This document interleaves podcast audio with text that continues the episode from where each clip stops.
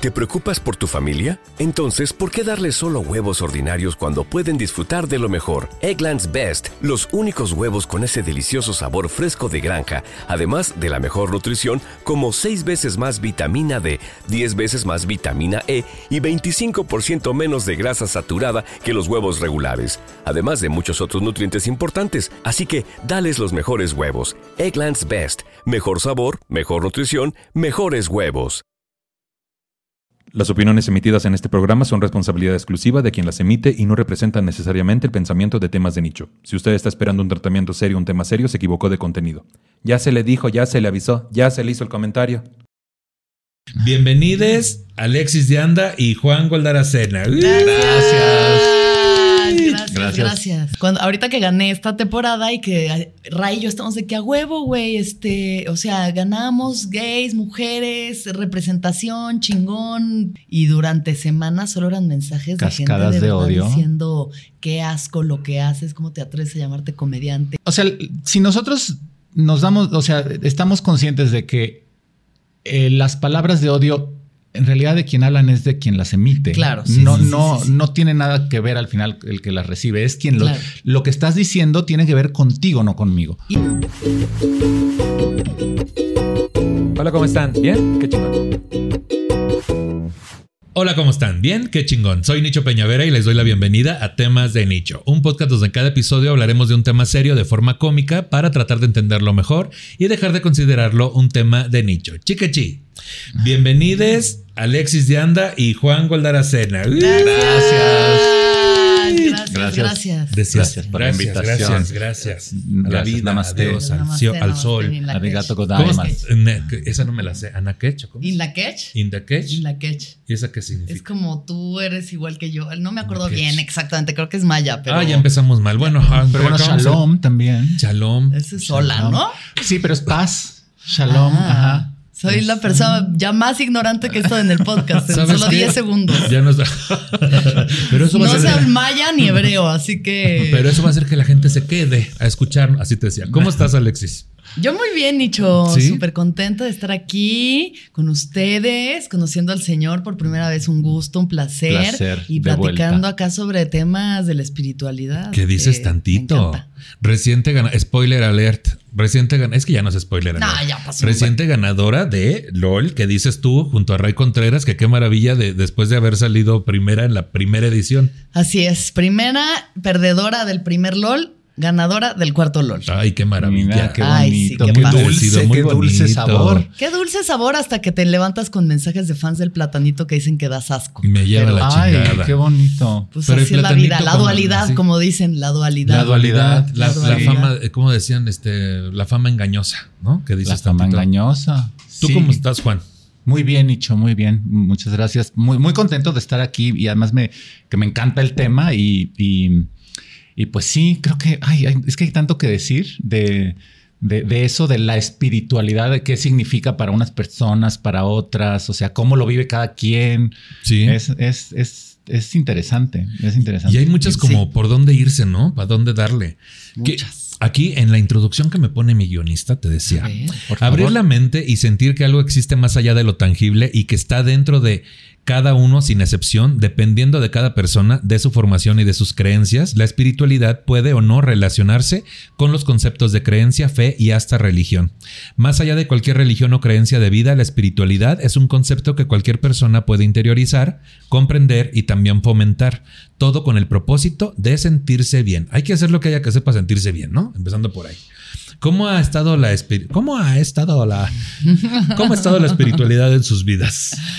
Eh, bien, gracias. Bendito Dios. Juan, ahí se te No, bien, este, bueno, la espiritualidad en mi vida, a ver, yo crecí como muchos de nosotros en México, con una formación católica, ¿no? Buena familia eh, mexicana católica. Mi mamá mucho más eh, Devota. devota es la palabra. Eh, mi papá sí un poco le vale, o sea, que la misa y eso. ¿Qué dices? Pero bueno, se hicieron el, la- que si el bautizo, la primera comunión, el- la confirmación y yo ya estaba estudiando para el apostolado, o sea que sí había una, un llamado ahí que siento que era más como una cosa social que realmente espiritual. como que me gustaba ir a las clases y janguear y, y en algún momento ya dar clases porque podía mandonear a gente menor que yo, pero eh, algo había ahí de todas formas como una sensación, ¿sabes? El llamado que dices, la llamada que también la llamada. Y había diciendo todas las cosas que soy fan, la llamada. La llamada con los Javis. Pero algo así también es verdad, o sea, hay como una sensación que no sabes si realmente proviene como de un ser superior o de una energía o también alimentada por la presión social o lo que se espera de ti? Pues con unos conceptos muy claros de lo que es Dios, que es este, o sea, como yo lo imaginaba, era como el Dios de los Simpsons, ¿no? Un señor que está en las, nubes, como canoso y barbón, y él te ve y te ama y te protege, y es su hijo lo mataron, y pues eh, como que está rara la cosa, y el diablo está persiguiéndote todo el tiempo. Eso me acuerdo que me dijeron en catecismo, el diablo todo el tiempo te está persiguiendo. Qué estrés. yo ya no quería ir a clases, y yo, mamá, ya no quiero ir, me está persiguiendo el diablo. Pero la verdad, hoy, en, hoy por hoy, justo hoy por hoy, que ahorita estoy un poco más clavada con la Cábala, que es una de las ah. eh, filosofías más antiguas, ¿no? De espiritualidad. El diablo es el adversario que vive en nuestra mente todo el tiempo. Satán. O sea, es, esa, es Satán, es esa voz que nos dice, no puedes, no lo vas a lograr, no mereces, para ti no, cómete, no, estoy a dieta, cómete el chocolate, no voy a fumar, fúmate un cigarro. Esa voz que sí está ahí todo el tiempo y que sí nos persigue todo el tiempo. Así que tal vez la monja no estaba tan mal cuando me dijo que el diablo me perseguía. Qué fuerte. Entonces, ¿quieres decir que esa voz soy yo mismo? Ay, sí te ah. decía, la que me dice todas esas... ¿Será que no hay nada fuera de mí? Pero no puedo responsabilizar a alguien más, una energía no tangible, así te decía. Ay, qué ganas, ¿va? Ay, qué ganas. Es que además de echar la culpa es, o sea, cuando tú le echas la culpa a alguien de acuerdo con la Kabbalah es que te está ganando el Satán, porque e, es asumir tu responsabilidad donde tienes el poder de cambiarlo. Porque si no, o sea, si, la culpa es de alguien, entonces la solución no está en tus manos en ese momento. E, y es, tomar responsabilidad. Asumir absoluta responsabilidad sobre tu vida. Ese es el Kabbalah. Pues esa es, según yo, también la espiritualidad. O sea, como realmente salir del ego, que es Satán, que es esa voz que nos dice, ay, es que porque el mundo es así, porque mi escuela, porque mis papás, porque la religión, porque AMLO, porque lo que sea, hace que te vuelvas impotente ante tu propia vida. Entonces, si asumes la responsabilidad, la puedes transformar idealmente hacia un lugar mejor. Eso, eso suena súper bien de la espiritualidad, porque es realmente hacerte responsable en vez de decir, ay, la vida fluye, pongo todo en manos de alguien más. ¿Podría ser? Algo, algo eh, eh, diferente. Es que, sí, no poner, o sea, porque también se puede malentender que, que poner la solución en, en, en, um, en, una entidad divina es como la solución o como que es, es ser espiritual, pero en realidad... Eh, como que es muy fácil decir, ah, bueno, sí, está en, está en manos de Dios, pero ¿y si no sale como yo quiero? Pues quiere decir que Dios no quería que saliera como yo quisiera. O sea, es como que eh, también asumir la responsabilidad, pero no siempre, como dice este, este dicho, ¿no? De que no necesariamente lo que quieres es lo que necesitas. O sea, a veces cuando algo no sale es porque una visión espiritual, es decir, es que esto es lo que necesito. Yo necesito que no me, no ganar, no eh, que me. No ganar LOL. No ganar LOL, era lo que necesitaba primera para. Temporada. Pues primera temporada. Era ¿por qué? Porque pues, necesitaba aprender algo de aquí. También está esta, esto de que. Ganar. Exacto. Mira, ya te lo ganaste. Pero sí, o por ejemplo, cuando dicen que algo se repite en tu vida, ¿no? Esta cosa de que por qué me vuelve a pasar esto es porque hay algo que no estás aprendiendo. Por eso tiene que volverte a pasar. Te tienen que volver a poner el cuerno. Porque ya me lo puso el de anterior, y este. Y entonces, ¿qué, ¿por qué vuelve a pasar? Bueno, pues porque claramente no pasaste el examen. Suéltame. déjame. Me lastimas. Ya, suéltame. Pero la cábala tiene incluso su canción de ilegales, ¿no? La cábala. La, esa es otra, ¿no? Pero mm. la, cábala, la cábala, la cábala, ilegales. Ok, ya conozco la salida muy bien. Bueno, ¿qué es la espiritualidad? Es una, una de las formas de conectar con un entendimiento profundo desde el interior del ser, para tratar de tener una comprensión más profunda sobre nuestra vida. Las expresiones y prácticas de espiritualidad son personales, se refiere más a nuestra forma de entender el mundo y el universo en nuestro interior y está ligada al sentimiento de paz interior valga la rebusnancia. Es la creencia de aceptación de nuestro poder a nivel álmico o espiritual por igual. La definición de la espiritualidad depende de lo que uno mismo necesite, pues se relaciona directamente con la manera en la que comprendemos la vida.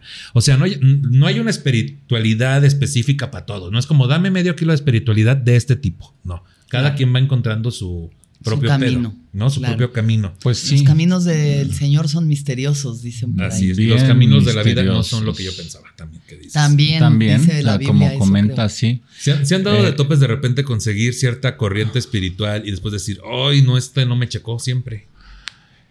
Es que eh, a mí me, o sea, yo est- justo estudié 10 años Kabbalah y fui Ah. un nerdzazo, pero me pasó algo que no es que tenga que ver con la Kabbalah, sino con mi proceso con la Kabbalah, que en algún momento lo que empezó a pasarme es, es que me generaba culpa.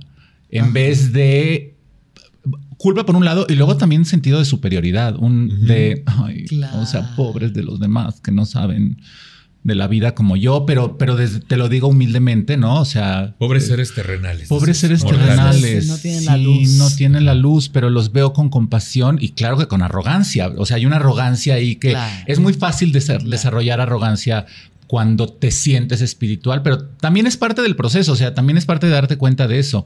Pero a mí lo que me pasó es que ya en los últimos años de Kabbalah me, me- me generaba mucha, mucha culpa porque quieres ser este ser iluminado y pues no somos eso, somos terrenalísimos y venimos a fallar y a cagarla y a, y a darnos de topes, o sea, y es en esos tropiezos donde aprendes. Pero sí me, entonces no fue que esto no es para mí, sino no lo estoy, o sea, no, yo no lo estoy abordando o, o llegó un momento en que tendría yo que haber sido, bueno, tendría no existe, ¿no? Pero eh, en mi proceso lo que entendí es que también tenía yo que confiar mucho en mi intuición en muchas cosas, Claro. porque sí, al final eh, no somos perfectos y entonces eh, que te genere culpa no ser perfectos es una, es una trampa del satán. Es una trampa del ego. Una Del vez ego. más. Dios de mi vida. Es que el ego nos rige bien cabrón. Muchas trampas del ego. Ay, sí. El ego te rige muy cabrón o para lograr algo o para echar a perder todo. Pues mira, el ego, o sea, es algo con lo que eh, vivimos porque lo necesitamos en cierta parte para poder vivir, relacionarnos, ¿no? Y hay un par de iluminados que al parecer se han deshecho completamente de su ego, pero Pero, pues no pues, nos sí. toca ahorita, por lo menos hoy por hoy, yo no soy una de esas personas. Sí, yo tampoco. Sí, no, El ego no, puede ser increíble porque puede hacer que crees cosas maravillosas. ¿no? Obras de arte, películas, shows de stand-up, eh, proyectos incluso para ayudar a otras personas, ¿no? O sea, seguro que hay una parte de ego de esta gente que tiene ONG super perras que dice como, güey, yo voy a ayudar a un chingo. Yo de sí gente". estoy cambiando el mundo. Yo sí estoy, y sí, y sí lo Y estoy sí, sí, cambiando, ¿no? es Entonces, correcto. bueno, el ego es necesario. A ver, hasta dónde el ego te endurece, te cierra, te desconecta de la vida y de la gente, y hasta dónde es una cosa que aprendes como a manejar y a identificar, y cuando te estás desbordando y cuando hay que bajarle un poquito, ¿no? Que la vida misma es muy sabia y como en la comedia nos pasa un chingo, ¿no? Das un showzazo y entonces Wow. andas así de Sí, que, güey, sí. todos Y- me la pelan. Y la O sea, Gritando. siguiente das otro y pum. y al siguiente das otro y ¿Qué pasó? sea. Ojalá. No es que el techo me estaba muy alto. me está persiguiendo el diablo. El diablo. Ándale, sí, exacto. totalmente. Entonces yo creo que el ego es necesario para vivir en esta vida. Hay que aprender a, pues eso, a que es una cosa que es también cambiable y mutable y que Totalmente. podemos irnos transformando. No somos estáticos. Quitar esa, como esa cosa de aspirar a la excelencia y a la iluminación que luego justo genera un chingo de culpa porque dices, güey, pero es que yo quiero lograr lo que han logrado los grandes maestros, que por cierto ninguno es mujer, pero eh, quiero lograr lo que Krishna. Buda, Sí. ¿no? O sea, yo quiero llegar a Jesucristo, pero también me gusta agarrar la peda y a darme besos de tres. Entonces, ¿será que esto Claro. no es espiritual? O es parte del camino, eso O es lo bonito. ¿Es parte del parte. camino o me quiero Yo convencer de que es el parte beso del de tres camino? es, habla de compartir. Habla de Exacto, compartir y de estás, además estás compartiendo gozo. En Santa Trinidad. Santa Trinidad, en Santa Trinidad exacto, y es número- compasión porque regularmente si hay dos personas, una te va a gustar más que la otra. O sea, seamos honestos. O sea, el beso de tres, así ya, me clavaba con.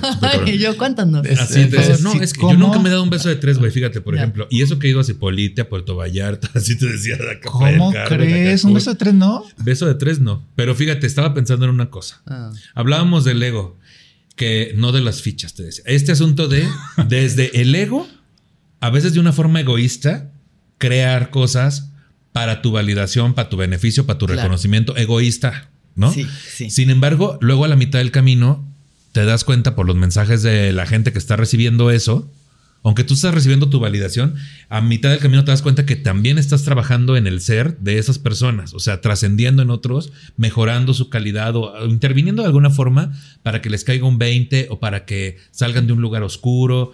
Entonces, ahí de repente el ego no es tan malo porque sí te impulsa a hacer estas cosas desde el egoísmo, pero sí estás provocando cosas chidas en alguien más. El- la diferencia sería darte Sí. cuenta o no. Pues es que Es- yo creo que al momento de compartir deja de ser un acto egoico, porque pues estás compartiendo, ¿no? Con Sí. alguien tus conocimientos o lo que sea. O sea, compartir es como uno de los preceptos más grandes de la espiritualidad. Claro. El dar, el, dar, ¿no? O Porque, sea, y, y- y el impulso egoísta es recibir. ajá, O es sea, querer para ti, ¿no? Y entonces esto es mí. mío y esto es solo para mí porque Sí. lo necesito, lo necesito para llenar un vacío que no se está llenando de otras formas. Increíblemente la respuesta para eso es decir, Da, toma, esto es para ti. Ajá. Qué fuerte. Es como un circuito, en realidad, porque si, si, si solamente estás tomando y no das, al, fi- al final eso te, te hace daño, o sea, no, te- no te sientes satisfecho. Que eh, es esto que, que, que dice la Kabbalah, que, que la manera de me- la mejor manera de, de- de recibir es dando, porque entonces si nada más recibo y no y, y- y se llena, ya, ya no tengo espacio. Pero si yo constantemente estoy dando, se crea un circuito en donde yo doy y recibo, recibo del universo, de los demás, de. Exacto. O sea, es un también un estado de conciencia que justo eso es lo que creo que, que, que es la espiritualidad, es estar consciente, porque Claro. si- o sea, no, no somos perfectos, vamos a, vamos a hacer cosas egoístas, pero si me doy cuenta que la estoy haciendo, ya ese es un paso, decir, Claro. ah, me la mamé, ¿no? Sí. O me la estoy mamando, pero lo Qué sabes. fuerte. Eso sí ya con mucho yoga, ¿no? Mucho Ah, yoga, mucho ya, yoga, ya, mucha, la- mucha, la- ya la espalda mucha tiene que estar muy flexible Muy flexible. sí. Y el miembro largo. Ahí das y muy recibes. largo. Das y Das y recibes, recibes. al mismo tiempo. Es un Recomendación. cerrado. circuito. Hay que dar y recibir. Hay que dar y recibir. es, la, es la sí. víbora que se muerde la cola. Incluso para la gente que tiene problemas, ¿no? O sea, de, digamos, gente que tiene problemas con el dinero. Uno de, las, de los consejos es da. Lo que tienes, lo poco que tengas, Dar. dalo. Porque eso te hace como quitarle esa tensión que tiene de no es suficiente, no es suficiente, no es suficiente. Si sueltas eso y si das, increíblemente regresa a ti. O sea, Eso es sí como es que la verdad. energía, Es energía. así no se estanca, ¿no? O sea, se fluye. Igual con el amor, ay, es que nadie me ama y no sé qué. Pues da el amor que tienes dalo, ¿sabes? O sea, haz el bien sin mirar a quién, da amor y recibirás, ¿sabes? Tal vez no de la forma que tú pensabas, tal vez ese amor no va a llegar en Como tú lo estás esperando un con esa expectativa. de 1.95, No, este, hombre, ¿qué te de digo? traje. No, menos. Con una cuenta de banco también. No, muy menos, pero te llega. Pero, te igual llega. en una de esas sí, quién sabe, ¿no? O sea, la cuestión es como soltar el precepto de lo que quieres y solamente generar la abundancia a través de, de De dar, darla. De de dar. darla. para recibir. Justo es como que, ¿qué es lo que quieres? Que no, o sea, ¿qué te hace falta en la vida? X, ¿no? Dinero, amor. Bueno, dalo. Eso que te hace falta, dalo. Dalo. Exacto. Y te- entonces te va a llegar. Ah, eso está sabroso. Ah, Sí. que la gente no Consejo confía. práctico. Pero la gente no confía en eso. No, Va a claro. decir, ¿cómo voy a dar Eh, si no tengo? El impulso es Porque el hay contrario. una, ajá, y hay una falsa idea de que de carencia, o sea, de que te Sí. vas a quedar sin nada. Y hay un libro que se llama Un curso de milagros que dice nada real puede ser amenazado. Nada que sea verdadero puede ser amenazado. Y ahí es donde entra la profunda espiritualidad, porque lo único verdadero que tenemos es nuestra alma, o sea, lo único que no se va a ir, que no se va a pudrir, que no se va a morir, que no se va a deshacer, que no se va a desintegrar, incluidas las montañas más cabronas y lo que sea, es la energía que nos conecta a todos, que es Sí. la energía que nos conecta a Dios y que nos conecta a la luz. Pues. Sí. Y Si uno sabe que hay algo que no está amenazado, entonces todo lo demás lo puedes tener y al otro momento no tenerlo y, Y no te vas a destruir, no vas a des- porque el miedo y que no tenemos se te es va a ir tu identidad en ello, pues. Sí, el miedo que tenemos grandísimo de desaparecer, de no existir, de morir, claro. eh, Sí. tiene que ver con todas, eh, de- con decidir desde la carencia muchas cosas de nuestra economía, de nuestro amor, de nuestra pareja, nuestra Sí. familia. El no puedo quedarme sin nada porque me voy a morir. Claro. Entonces, a lo mejor justo al entender que hay algo aquí que nunca va a morir, pues te va a permitir soltar más fácil o menos. Pero más que entenderlo, la, la razón carencia. es como una experiencia y por eso los despertares espirituales, mucha gente despierta porque se le muere alguien cercano, Sí, ¿sabes? la cercanía o, a la o- muerte. o tienen una experiencia cercana a la muerte. O sea, lo que lleva a la gente como a ese borde de la pérdida de identidad hace que te des cuenta que todo este tiempo solo has creado una identidad de ti mismo. Y el, el dolor es un gran maestro. O sea, en, en el- Sí. en- no, o sea, hasta lo podemos poner en un ejemplo fuera de la espiritualidad, pero como comediantes, no aprendemos más de las cosas que nos duelen, de las cosas difíciles que cuando te va bien. Y en la espiritualidad es la misma, e, es el mismo principio. O en el ejercicio, incluso, ¿no? O sea, te, tiene que. Claro, es, es sí. incómodo. O sea, no Sí. está. ¿Qué, qué rico hacer sentadillas. No, pues no. O sea, Depende de dónde. Bueno. Ah, Ah, eh, eh, Bueno, hay veces que sí no cuestan, sí es cierto. Pero quiero decir, ¿no? El, el principio del ejercicio es ese, ¿no? De, de- Claro, que de- sí, sí, o sea, sí. no es algo placentero, es. Pero. Te, El sacrificio, un ahí es hay un sacrificio, sacrificio, sí. que es el sacrificio que luego también las, las religiones, por supuesto, manipulan, ¿no? Y, y- y- y usan esta cosa como de, como, como de culpa, ¿no? Porque pues al final la, la- la- la religión pues es una institución y Claro. hay intereses y hay Con poder. mucho dinero. Mucha, Sí, mucha lana. Ahí podemos ver el Vaticano que está, están muy bonitas sus instalaciones. Muy bonitas las instalaciones. Pero, pero, Sí, es, sí, pero bonitas. eso Lo es pasa dinero dentro, de pues, Dios. Así te decía cualquier cosa. Vamos a ver cuándo nace la más bien cuándo es reconocida, por A así ver. decir. En el siglo XI la espiritualidad fue separada del contexto bíblico y se comenzó a expresar al, por eso no, es que te voy a decir cómo dice, permíteme otra vez. Y se comenzó a expresar el aspecto mental de la vida, en oposición a los aspectos materiales de la vida eclesiástica. 1819, en el siglo XIII, la espiritu... Por eso, en 1819, en el siglo XIII, no, tampoco. Eso no tiene No, sentido. No tiene no, sentido. ¿cómo así? Ahí te va. Ese copy paste. Este estuvo- copy paste Dos, vamos a quitar tres. 1819. En el siglo XIII, la espiritualidad adquirió un significado social y psicológico. El filósofo neerlandés, por eso, neerlandés, por eso, Irlandés. neerlandés, Ay, eso de dónde está Neerlandés. Irlandia. neerlandés, ay, Baruch Espinosa, Ah, pero claro. Espinosa con pura S. Fíjate, está muy, ¿dónde está? Baruch Nueva Spinoza, un Zelanda de estar, místico. ¿no? Nueva, Nueva Zelanda, Zelanda. neozelandés. ¿Es Neozelandés, neozelandés, Baruch quiero Spinoza? pensar. Baruch Espinosa. No, Sí, neozelandés. sí, sí. Cuánta Porque neerlandés no.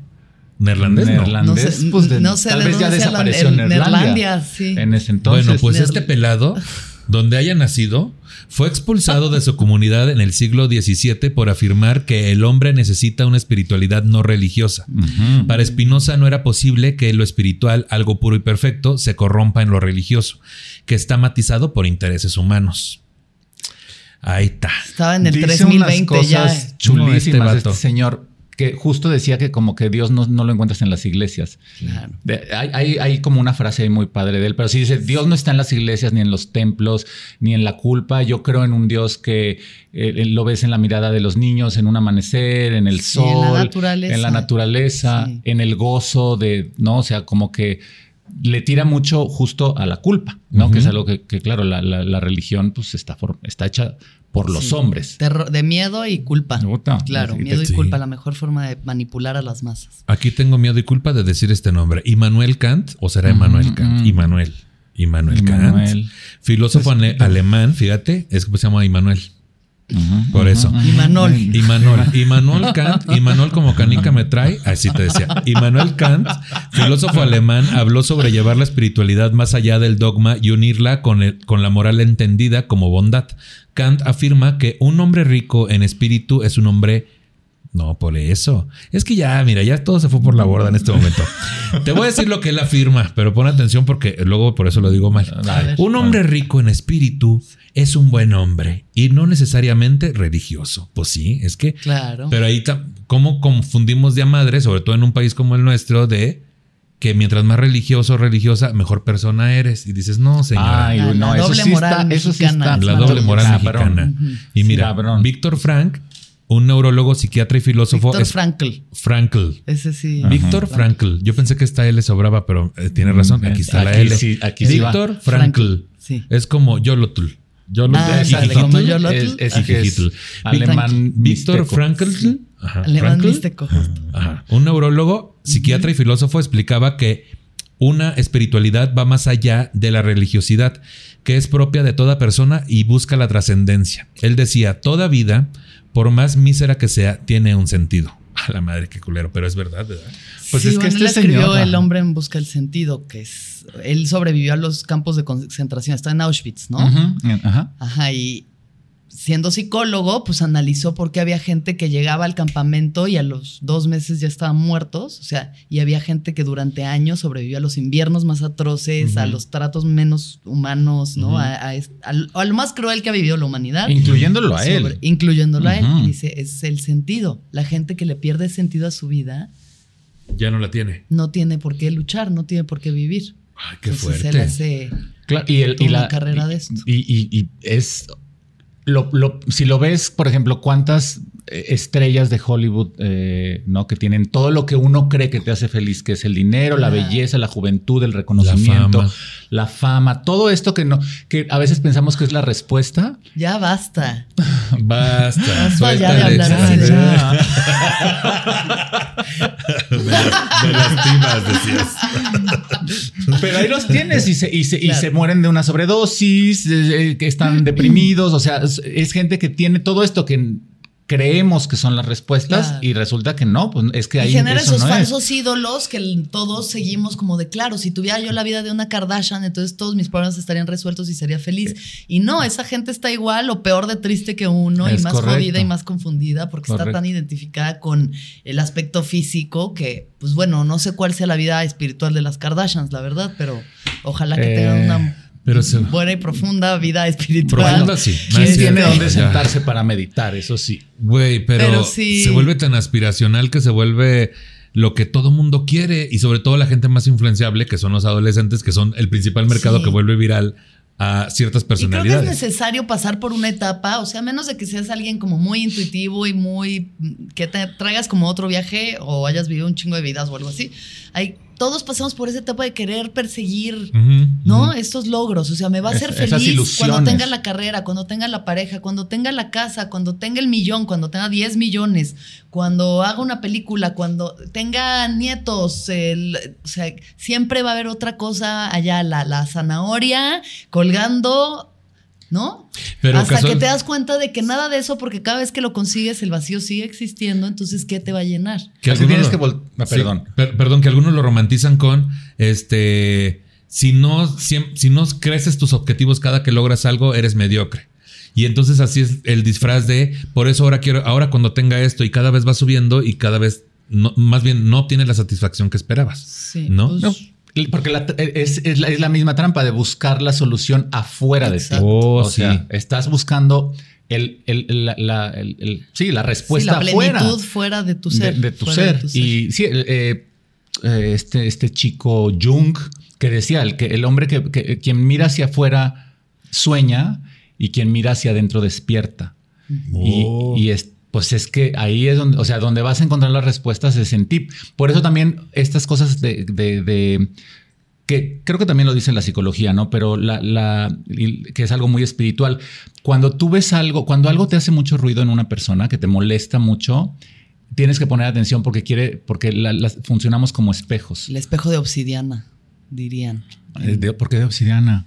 Ah, pues porque justo en lo, no, no, quiero ya decir así de mayas o aztecas o quién lo hizo, pero, pero eh, sí, o sea, nuestras culturas tradicionales utilizaban, y todavía hay gente que lo usa el espejo de obsidiana como para hacer una especie de terapia, observarse en un espejo oscuro, pero también existe la historia de Quetzalcoatl y Tezcatlipoca, que son hermanos, dioses hermanos, y Quetzalcoatl es bellísimo y es Dios y es el sol, y el otro es la noche y es la oscuridad. Y entonces en algún momento así de que dice Quetzalcoatl, oh, soy hermoso, todo el mundo me ama. Ni siquiera quieres ver cómo te ves realmente, y le muestra el espejo de obsidiana y ve una serpiente emplumada y se asusta tanto que desaparece, no vuelve a salir como en la mitología. Mm. Qué locochón. Pero entonces cada vez que uno ve una persona que dices, hijo, no lo, si no tolero. No puedo, no puedo, espejo de obsidiana. Y es por ese temor de voltear a ver hacia uno mismo es más fácil lo que te choca, te checa, dirían las abuelas. pues. Como quien dice. Pero dicen que también con lo positivo, ¿eh? También con lo positivo dicen que, que aplica. O sea, cuando tú admiras mucho algo de alguien y dices, ay, wow, yo quiero ser así, es porque también tienes eso, pero, pero no eres capaz de verlo en ti. Ah, por eso tengo bastantes negros en Instagram, porque se les ve un bulto bien grande. Y yo digo, yo quiero eso. Es, ¿Es eso? No está mal, pero es parte de. El espejo de obsidiana. pero. Es negro. Exacto. qué fuerte. También pues, es el espejo de Qué este fuerte. pues ahí te va, entre la psicología y la espiritualidad. La espiritualidad suele vincularse a disciplinas como la religión, la filosofía o la neurología. y también es objeto de atención de la psicología, de forma más directa en la psicología transpersonal y la humanista, que incluyen al, por eso, la espiritualidad como parte de una concepción del ser humano integrada como una realidad biopsicosocio-espiritual. Mm. Órale. Toma eso. biopsicosocio-espiritual. Biopsicosocio-espiritual. Algunos psicólogos señalan la espiritualidad como la búsqueda personal para entender las respuestas a preguntas sobre la vida, su significado y la relación con lo sagrado o lo trascendente que puede o no coincidir al desarrollo de rituales religiosos y la formación de la comunidad. La relación entre psicología y espiritualidad se justifica por el hecho de que la vivencia de las cuestiones existenciales se produce a través de fenómenos mentales como la meditación, los estados de conciencia, la introspección, por eso, la introspección, las experiencias místicas, la autotrascendencia, la autorrealización, etc. Claro. Todas estas suenan como que, ay, ¿qué fue? Es un ¿Qué llamado. es? Ay, sí te decía. Es que aquí se caen cosas. El Espíritu Santo. Es el espíritu. Ay. Tiró la pila de la cámara. Qué La- bárbaro. La ouija. Ajá. Y ya, te decía, y ya perdimos ¿Y, ya- el hilo. y- y qué opinan? Dice. ¿Y tú cómo ves? La segunda parte que leí, así yo súper mamón, güey, mal pedo. ¿Qué opinas de la segunda? Sí. Pues aquí dice que están mezcladas y que qué padre, ¿no? Eso fue el resumen. Ya usted regresa. Bueno, yo quisiera ahí decir algo, o Por sea, favor. porque habla como de el vínculo entre lo espiritual y lo mental, ¿no? Sí. Que al final sí la mente, la mente no está dentro de nosotros, sino que nosotros estamos dentro de la mente. La mente construye la realidad, ¿no? O sea, construye todo lo que vemos, lo que percibimos, la forma en la que percibimos y nos relacionamos con el mundo proyectado, ¿no? Esta proyección. Entonces, por ejemplo, hay un, eh, hay un doctor que se llama Joe Dispensa, Mm. que él justo hace como una cruza muy interesante entre lo mental y lo espiritual, porque él da cursos de meditación muy cabrones. Ese güey se deshizo la espalda mal, así. En algún Ujú. momento de su vida se tronó toda la espalda y le dijeron, tú no vuelves a caminar, olvídalo. Y a través de meditaciones él se sanó y ahora ya es así un güey súper mamado y así. Y este, Wow. en una silla de ruedas, no, no es cierto. camina bien, camina bien. Mueve todo con la boca. Ya, Él- no seas así. de esos cursos de meditación súper intensos, como hacía unos cursos muy cabrones, porque dice que lo que hacemos los seres humanos es que repetimos nuestras experiencias del pasado. Por eso vivimos como el día de la marmota, Un ¿no? Y te pasan las mismas cosas, aunque sean personas distintas, y tus mismos problemas de siempre, y tus pensamientos. Entonces hay que llevar a la mente a un estado de neutralidad en la que dejas de ser tú para crear el futuro que tú quieres. La mente no sabe distinguir entre lo que es pasado, presente o futuro. Entonces, si tú generas la sensación de estar viviendo tu futuro ideal, vas a llegar a él. O sea, como que una cosa en el campo cuántico hace que llegues a él. O sea, este asunto de si lo crees, lo creas. Lo creas. Entonces él van muchos científicos a medir cosas, o sea, todo tipo de datos en sus talleres y la gente puede llegar como vas pasando por distintas ondas cerebrales, la onda alfa es en la que vivimos generalmente despiertos, activos, como ondas rápidas, beta, teta y gamma. Y entonces cuando la gente llega al estado de misticismo es porque sus ondas están ya en un estado como de una paz tan cabrona que llegan al estado místico, o sea, llegan a la revelación mística a través de la meditación, cosa que otros hemos probado a través de plantas sagradas o de otro tipo de Otro experiencias. tipo de. ay, Oye, yo no he probado nada de eso. Yo nada más estoy en el ve esta teta. En ese me quedé. Ve esta teta y ve esta otra. Güey, es que, es que las plantas espirituales, güey, a mí me llaman mucho la, la atención. Pero nunca, nunca te has Nunca, animado. güey, lo único ¿Un que. honguito? Nada. Ay, Nicho. Un honguito. No me decías, no, te estoy ofreciendo un honguito. Qué raro, aquí traigo. No, no, pero- hubieras dicho antes, no manches. ¿Un pensé- honguito? no, pero a mí lo que me yo pasó. pensé que todos andamos en la misma onda, oye. Sí, yo me preparé. No, pero güey, o sea, el asunto de. Sí fumé marihuana alguna vez y todo ese pex, pero la dejé de fumar porque empecé con ansiedad y aunque todo el mundo me dice que justo a la- al revés debería de ser, yo me sentí muy paranoico. Sí. Entonces, ahorita ya, con eso. ahorita ya me siento como ya dispuesto, pero he escuchado de cosas como la ayahuasca que a mí me da más miedo que interés o que curiosidad. Y he escuchado sobre el sapo también, y lo cual es ese momento de la ansiedad es todo lo que tú no te sientas que tienes el control total, Claro. te puede poner muy ansioso. Entonces, por eso casi siempre pregunto cuánto dura. Es la pregunta que hacemos regularmente. Y cuando me dijeron 15 minutos el sapo, dije, ah, puede ser, pero se siente como una eternidad. Ay, no, ya no quiero. O sea, y la ayahuasca, no, que Pero guacareas te- deja de existir. Así decías, no, y que te- la ayahuasca es que guacareas y te cagas. Ah, qué padre. Entonces, yo no tengo conocimiento de nada de eso y la mayoría de la gente estamos en ese lugar donde no Claro, hemos sí. experimentado nada de eso. Ustedes lo han experimentado. ¿Qué, qué podrían decirle a la gente? Tampoco se trata como de no tengan miedo, o sea, pero ¿cómo, se- cómo son esas experiencias? Ah, bueno, yo he hecho ayahuasca eh, y lo, lo hice, la verdad, lo, lo he hecho tres veces. Las dos primeras no me pasó nada. De hecho, no, o sea, o sea, sí sentí un poquito como raro, pero no, pero ya la tercera me di cuenta que, ah, esto es lo que es. O sea, y te guía mucho la música, pero, o sea, yo que podría, a mí, a mí me, me- me sirvió mucho. También me di cuenta en esa ceremonia que hice que muchos de los que estaban ahí como que era una especie de secta, o sea, como que lo hacían muy, se- como que se conocían y hablaban y decían, o sea, como que hasta hay un lenguaje como de, de- de- de los ayahuasqueros que yo dije, bueno, a ver, no sé, o sea, esto es una herramienta para tal vez darte cuenta de algo, pero pues yo tampoco quiero como que necesitarlo una vez a la semana, una vez al mes. Eh, pero yo creo que e- es, algo que si tienes miedo, mucho miedo, no, no hay que hacer. Sí, o sea, ¿verdad? como Pues, que- El llamado, como todo llamado, en esta vida, llamado. ¿no? El llamado, o sea, las plantas se habla mucho de cuando te llama la planta o la experiencia, pues es cuando te empieza a dar más curiosidad que miedo, justamente, ¿no? O sea, de que, ay, lo empiezas a escuchar por ahí y no sé, o sea, hay gente que dice, no, pues yo eso no, nunca, gracias, y hay gente que dice, "Mm, bueno, podría ser, ok, ok, y de pronto ya estás ahí. Y de pronto ya traes la cubeta acá y ya estás Ah. ahí purgando todos los mal viajes de tu linaje. Sí, porque además es una la- cosa como súper tierra. Como Sí, todo el dolor así que ha pasado tus tatarabuelos, abuelos, padres, así lo ves como en un... O sea, son, son experiencias de expansión, expansión en todos los sentidos. Entras en dimensiones que claramente no puedes controlar porque te das cuenta de que no hay nada que realmente puedas controlar. Eso sería lo ideal. O sea, que esa es la cuestión, que la ansiedad lo que genera es esta necesidad de controlar cosas que... Que no- que es, si la- ahorita es que la tiembla y mayoría nos vamos a la mierda, ya Sí. fue, ¿sabes? Si nos Sí. cae el avión acá, También. o sea, no sabemos en qué momento nos toca, pero nada que sea verdadero puede ser amenazado. Entonces las plantas abren un poco esto, los sentidos como para que te des Oh. cuenta, ah, ok, hay algo que va más allá, ¿sabes? Hay algo mucho más profundo que mis dolores, que mis rencores, que el resentimiento, que lo que me hizo mi papá, que el, ¿no? la avaricia. Como que te ayudan muchas de ellas a purgar estas cosas, estos venenos del alma, para entrar más en contacto con tu corazón.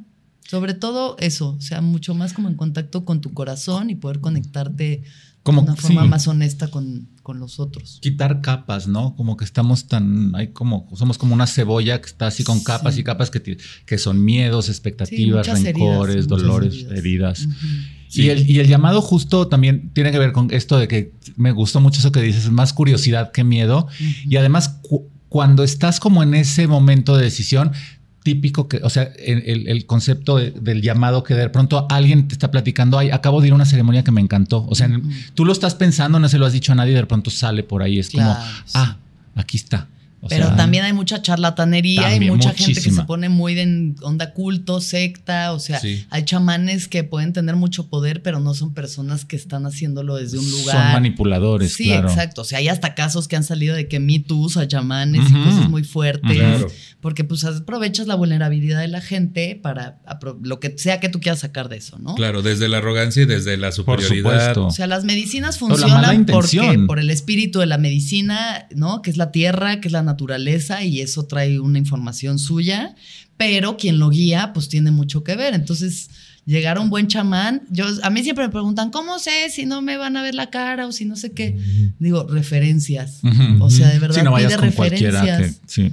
Como Sí. que no te lances al primer retiro de ayahuasca que te encontraste en Facebook porque Pues sí. A menos de que realmente lo sientas y te tocaba vivir esa experiencia, que también a veces es eso. O sea, yo mi primera ayahuasca fue una pesadilla de que de entrada yo vomité inmediatamente. O sea, de Mm. que inmediatamente Mm. me la tomé, la- la vomité. Me tomé otra, la vomité. Y ya estaba todo apagado y ya estaba todo el mundo entrando así, hablando arameo. Y yo de que, güey, me voy a quedar aquí 10 horas Y tú lléname mi vaso. así. Y dije, pues bueno, me Ajá. tomé mi vomitada, güey. Qué fuerte. Entonces fue una ayahuasca con producto orgánico. Y, y ya no vomitaste. Y esa ya no la vomité increíblemente. Pero ves, es que es algo que tenías que vivir No, ese. yo aferrada, o sea, Ajá, así de, necia, mí, necia, Yo viajo de- porque viajo, yo no Sí, pagué no, el no, boleto. yo ocho horas aquí viendo a la gente que, "Ah, mene, ay, que mene, que me, ay, que mene, que mene, que mene, que mene". No, Dije, no, no, no, no, Mamacita, no. no. Mi amor. Pero no. bueno, había gente que estaba muy exaltada y muy fuera de sí, fue muy fuerte, pero también a lo que me tocaba ver, a un güey volviéndose loco de verdad diciendo, yo no pertenezco aquí, sáquenme de aquí, Ay, y como que golpeándose, o sea, poniendo todo en peligro. Y dije, claro, ese es el ego humano que hace que te ciegues, Sí. pasas por encima de todo, de todos, le pegas a quien sea, no te importa porque estás cegado, o sea, porque te has identificado con algo que no eres y necesitas poder y necesitas dominio y necesitas lastimar Y al otro para miedo. sentirte importante porque hay tanto dolor en ti que no sabes qué hacer con él. Entonces vas por el mundo así de que Sí. yo voy a pasar haciendo así Y sí, y te yo voy a pegas tu pasar culpa. haciendo así. Ajá, sí, totalmente. O sea, y es este asunto de mostrarnos siempre como alguien eh, más apto para reproducirse, nuestro instinto animal, pues, o sea, de ser superiores ante los demás. Lo más Claro. básico, ¿no? El terre- terren- el- lo, Lo- el lo más espacio, terrenal, el chakra raíz. El chakra raíz. Pero qué Exacto. cagado que en la actualidad, justamente, mucha gente que está disfrazada de intelectual está recurriendo a su instinto más básico de mostrarse superior al otro, desde su inteligencia o desde su moral. Claro. Querer vender esta idea de soy superior, recurriendo a su instinto animal de, de querer ser más U- apto Usando para el intelecto, dices, de, de una manera animal. Sí, es Sí, muy sí, es cagado porque de eso. repente lees unas cosas de gente que muchos le aplauden que, ah, qué inteligente y qué moral, pero uno alcanza a ver desde algún lugar que uno haya aprendido como lo animal que está haciendo. Por supuesto, o sea, ¿no? es, es como usar el intelecto eh, de, de una manera completamente básica, como para mostrar superioridad. Qué locochón. Y, y- y sí, por ejemplo, la gente muy inteligente, que, que, o sea, cuando el, in- el intelecto perfectamente puede jugar en tu contra, Claro. ¿no? O sea, porque pues es como que se hace un... como- Cuentos que te cuentas y le cuentas a los demás también. También. Claro, tú Sí. te- eres muy bueno haciéndote, pen- o sea, haciéndote pendejo a ti mismo. Sí. Pero la gente más espiritual al final no es la el gurú que está ahí. así, O sea, Ajá. no necesariamente es una persona que trae así un turbante y, Ajá. ¿no? y 20 personas. Los del- clichés. Sino la gente que de verdad es como la más buen pedo y buena. O sea, gente buena, ¿sabes? Gente que quiere hacerle el bien al otro, que quiere estar en paz. La paz es algo que se emana y al final, pues si somos energía, ves a las personas como yo cuando conocí al borrego Nava y dije, wow, maestro espiritual ¿Verdad? real. Emana o sea, mucha onda emana, Vibra alto, pues. Vibra Sí. alto en serio. O sea, banda que neta atrae a los animales, atrae a los niños. O sea, hay- atrae a los niños no es un buen No está tan padre. Ahorita hablando no, ahorita este no. tema, ¿verdad? Pero, Y si atraes a los chacales también. Eso sí- no, tampoco está pero bien. bueno, no está ¿sabes? bien. O sea, hay banda Sex que dices. ¡ay, qué vibrón! Y hay gente que tiene energías muy Y lindas. hay gente que dice, ah, qué viborón. Así es vibrón y no es cierto. Ya estoy yendo a lo más básico de mi instinto animal. Está mal. el chakra raíz heavy, ¿eh? Así Heavy. heavy. Chakra sexual, más bien. No es cierto. No, pues es que ya la gente dice, hazte un chiste sexual. Ajá, porque es lo más fácil. No es cierto, ya déjenme. Pero bueno, La, la sexualidad también es una herramienta espiritual, o sea, pues el tantra famoso, ¿no? Y, o sea, es, Sí. es, es, es el, es un opuesto de una línea, pero al final es un círculo y entonces el- Sí. la sexualidad, por eso la, la sexualidad hay, hay muchísimo poder ahí, pero justo porque está en la parte terrenal y física, eh, rodeada de, de placer. O sea, hay, un, hay una historia por ahí, creo que es de la Kabbalah, no, no me hagan caso, pero sí No, sí ¿Qué? te voy a hacer caso. Ah, sí. que, que dice algo así como que el creador eh, eh, atribuyó todo este placer al sexo porque si no, no nos reproduciríamos. O sea, sí, Oh. porque es tan doloroso ser padre, tan, tan doloroso tener hijos, criarlos y todo, Claro. que si no hubiera un placer in- involucrado en el proceso, un placer como el sexo, Claro. no, no, no habría reproducción del, Claro. del ser sí, humano. a la primera dirías, Ay, ¿por qué? nunca más! Sí, o sea, y Qué además no me gustó. el- no, o sea, Ah. Oye, pero ¿y, y dónde queda eh, dónde queda uno? Te decía, hablando de este término. eh, eh, ¿Dónde queda uno? ¿Que un gay? Bueno, un ¿quieres gay, decir claro. un gay? Un Un gay. homosexual. es un ¿Dónde un quedamos? homosexual. Como bien dice la Pues Biblia, mira, no cuentan. justo, justo te digo, o sea, es, es, es que justo por eso fue una de las razones por las que yo de repente Mm. como que no encontraba una respuesta Claro. Sólida en la cábala de, de- de- Claro, de la homosexualidad claro, que empecé a sentir. Es femenino y masculino. Femenino, y- masculino, sí, si Ay. niño, niña, y si no, o sea, Sí. Es, es su, eh, sí. Porque seguro lo diseñó un heterosexual, te decía. Así ya. Seguramente. No, hay mucha manipulación. Sí, al bueno, final también viene del judaísmo y el o sea, judaísmo digo, es no cabíamos. Y bueno, al final sí hay un femenino y masculino dentro de todos nosotros. O sea, tenemos ambas, la dualidad existe en todo, en la, la realidad está hecha de la dualidad. Sí. Pero yo creo que también gran parte de la espiritualidad es aceptar todo y a todos como son. Todo y a todos como son. O sea, viendo las cosas como son sin querer que sean distintas.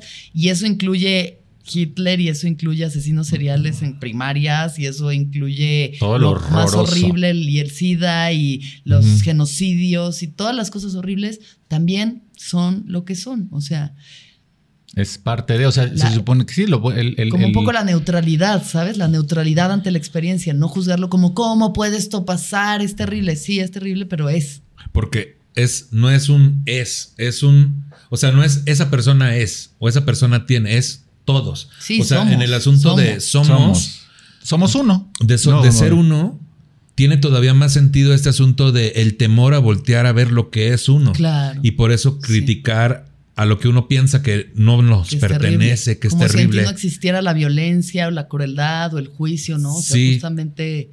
Exacto. Tiene, tiene mucha lógica Eh, porque es como lo, como lo he dicho y hemos llegado a esas conclusiones en otros episodios de que por qué, por qué hay gays que son homofóbicos, pues porque desde niños les dicen ser gay está mal. Claro. Porque hay gays que son misóginos, porque de niños les dicen ser femenino está mal, es Claro. debilidad.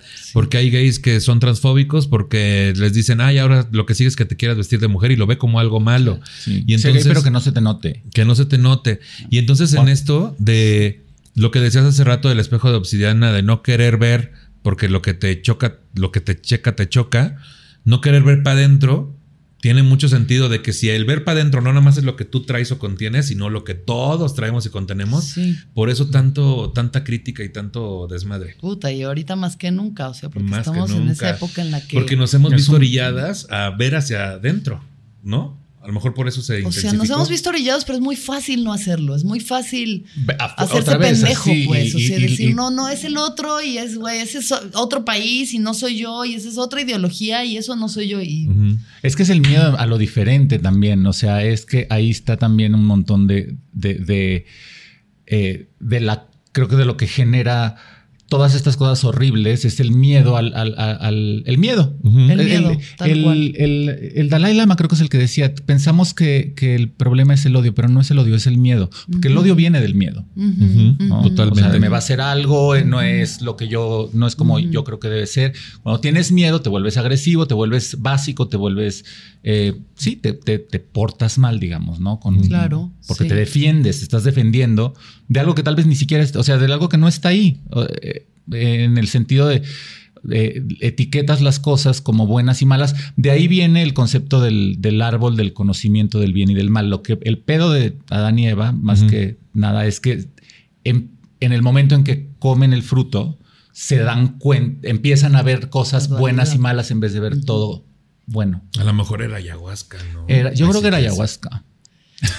Pues puede ser, o sea, la serpiente es el animal de la ayahuasca, es el espíritu Oh. de la ayahuasca. O Y sea, el- tú en el estado, eh, eh, o sea, cuando estás en, en el trance de la ayahuasca, una cantidad de serpientes en las visiones y en el estómago a mí de pronto me toca que siento, así que me está, pero bueno, Como raíces Así también, ¿no? Mucho, yo me, pues yo me mucho yo la sentía como- naturaleza, ajá, la muy naturaleza. naturaleza.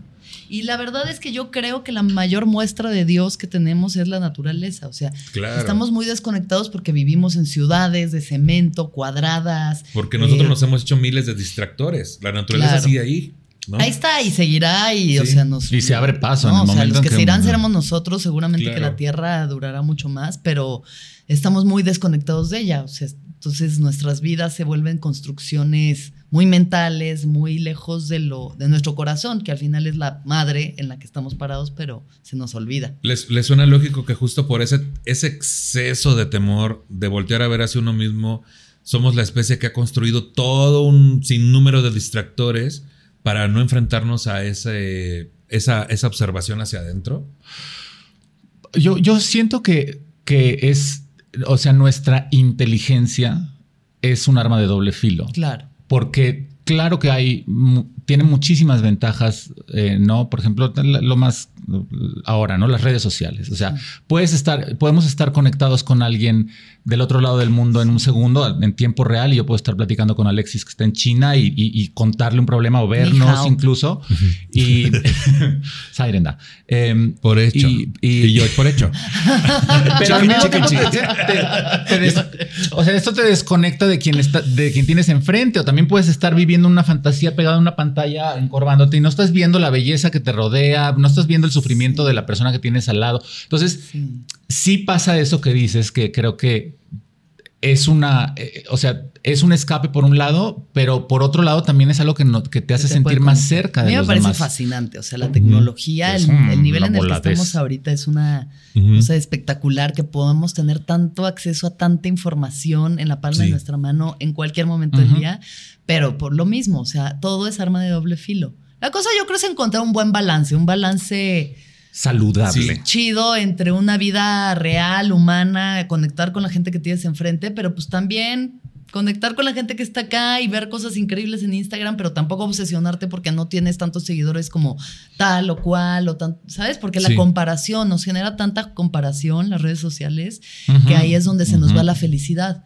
porque creemos que si no tenemos eso, entonces no estamos lográndolo. ¿Quién sabe qué es eso? Pero o, el asunto del balance, pero como decíamos fuera del aire, ahí sí. El asunto del balance, pero también el asunto de que hay cosas increíbles, llenas de energía y de enseñanza que a veces están cubiertas con un manto de, de echar desmadre, de la de, de, distraerte otra vez. Entonces, sería como algo similar. No quiere decir que no podamos llegar a cierta espiritualidad en el mundo en el que vivimos, pero que sí va a estar cubierto de muchos distractores. Yo siento que he tocado lugares muy espirituales viendo memes y cagándome de risa. O sea, yo he tenido momentos sublimes viendo un meme y de verdad riéndome muy cabrón y enseñándoselo a alguien y haciéndolo reír. Y la risa, increíblemente, lo que nosotros hacemos y a lo que nos dedicamos, tiene un nivel muy cabrón de espiritualidad. O sea, hay comunión.